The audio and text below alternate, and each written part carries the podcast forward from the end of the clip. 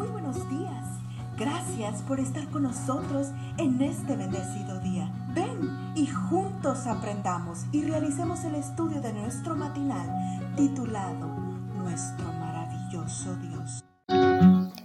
Te agradecemos, Padre amado, por este nuevo día. Gracias por tu amor y por tu misericordia. Que al estudiar este versículo, Señor, sea beneficio a nuestra vida espiritual. En el nombre de Jesús. Amén. Muy buenos días, hermanos. Nuestro versículo de hoy se encuentra en San Juan 10, 9. Y dice así, Yo soy la puerta. El que por mí entre será salvo, entrará y saldrá y hallará pastos. El título es Él es el pastor y también la puerta. Para entender nuestro texto de hoy, hemos de comenzar a leer desde el capítulo 9 del Evangelio de Juan. Ahí el apóstol relata el milagro de la curación del ciego de nacimiento y su posterior expulsión de la sinagoga. Después de haber sido sanado, el hombre confesó públicamente, si, e, si éste, Jesús, no viniera de Dios, nada podría hacer. San Juan 9:33. ¿Cómo pudo esa ovejita, a pesar de tenerlo todo en su contra, reconocer en Jesús el buen pastor? Porque él llama a sus ovejas por nombre, y ellas oyen su voz. San Juan 10:3.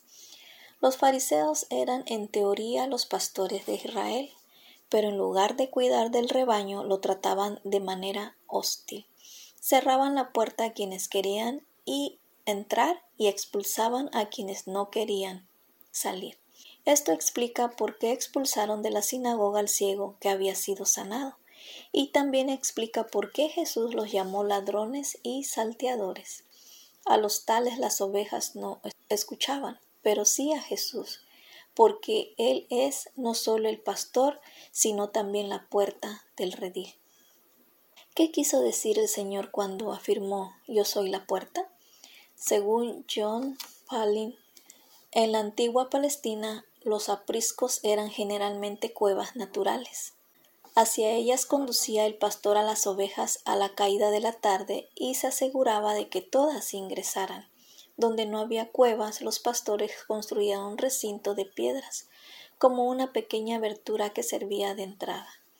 Lo interesante de estos apriscos es que, ya se tratara de cuevas o recintos de piedras, el pastor dormía a lo largo de la entrada, bloqueando así el acceso a cualquier enemigo, e impidiendo además la salida de las ovejas. En otras palabras, el cuerpo del pastor era la puerta del redil. ¿No es esto maravilloso? Al decir que Él es la puerta, escribe Pauline, lo que Jesús está afirmando es que no hay otra manera de entrar al redil que no sea a través de la puerta que es Él. Dicho en otras palabras, solo Él es el camino, la verdad y la vida. San Juan 14:6. Solo en Él hay salvación. Hechos 4:12. Hay todavía otra preciosa enseñanza en el texto. ¿Qué te dice el hecho de que el ladrón primero tenía que vérselas con el pastor si quería llegar hasta las ovejas? Pues siendo que él, que él es tanto el pastor como la puerta del redil, entonces nadie puede tocar sin su permiso. Gracias bendito Padre, gracias bendito Jesús, porque en ti encontramos seguridad, protección y salvación.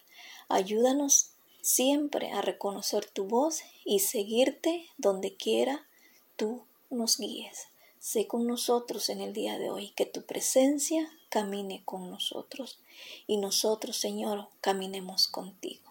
En el nombre de Jesús. Amén. Cada día gracias. Gracias Dios por darnos la tranquilidad necesaria para enfrentar los retos, alegrías y dificultades de este nuevo amanecer. Porque el Señor tu Dios